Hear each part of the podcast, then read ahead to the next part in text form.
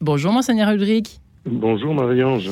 Alors évidemment, une actualité euh, qui n'échappera pas euh, aux Français qui nous écoutent, en tout cas euh, aux personnes qui suivent un peu l'actualité autour de la bioéthique. Monseigneur Ulrich, plutôt, alors d'abord, avant d'entamer ce sur quoi vous êtes en train de plancher avec d'autres évêques et puis d'autres experts, oserais-je dire, à propos de la question de la fin de vie, est-ce mal parti, mal barré selon vous, politiquement d'abord ou pas? Est-ce que c'est plié d'avance ou pas? Parce que je pense que les auditeurs brûlent d'impatience avant de savoir cela. Ben, je, ne, je ne le sais pas, bien sûr, puisqu'il nous est euh, annoncé un, texte qui sera discuté au Parlement. Donc ça fait deux, ça fait deux, comment dire, deux incertitudes. La première, c'est que nous ne connaissons pas le texte, et la deuxième, c'est que nous ignorons tout de la discussion qui, qui s'en suivra au Parlement. Donc, il y a, y a deux incertitudes euh, dans, dans, le moment d'aujourd'hui qui euh, euh, font que on, on, peut toujours continuer à, à, dire et à témoigner de ce que croyons et de ce que euh, beaucoup de gens vivent dans, dans l'accompagnement.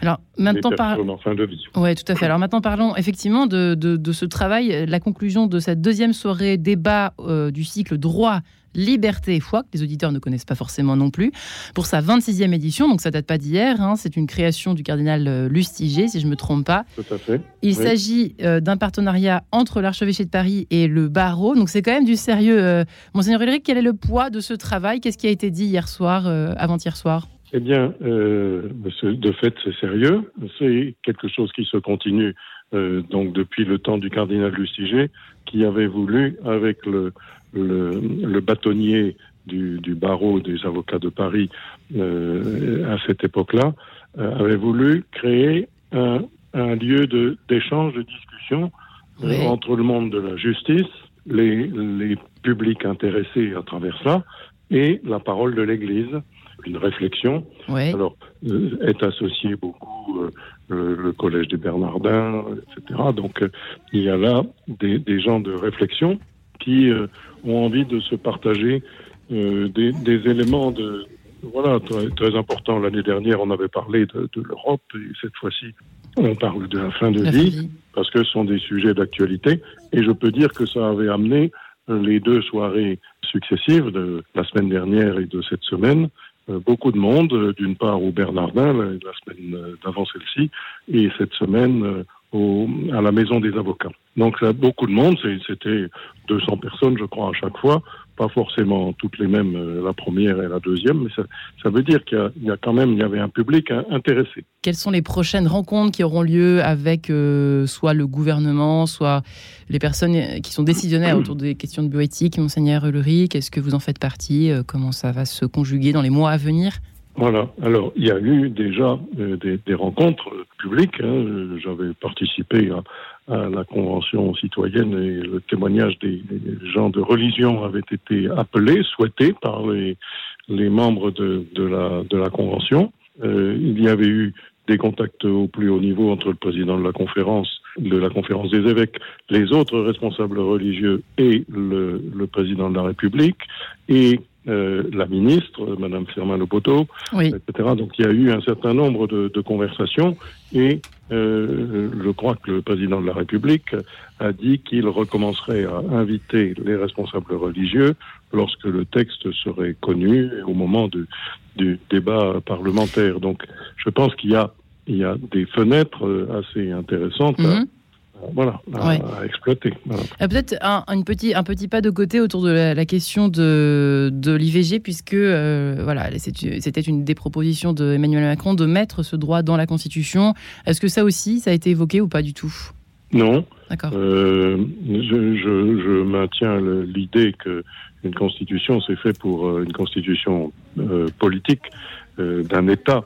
C'est fait pour euh, comment dire, organiser les pouvoirs, euh, la, la, relation entre les différentes sphères de pouvoir dans, dans un État démocratique. Euh, c'est fait pour ça, une constitution. Je ne crois pas que ce soit fait pour euh, garantir, comment dire, des éléments législatifs qui sont euh, forcément que je veux dire, qui sont de, de convictions personnelles, qui touchent des convictions personnelles et qui touchent des engagements.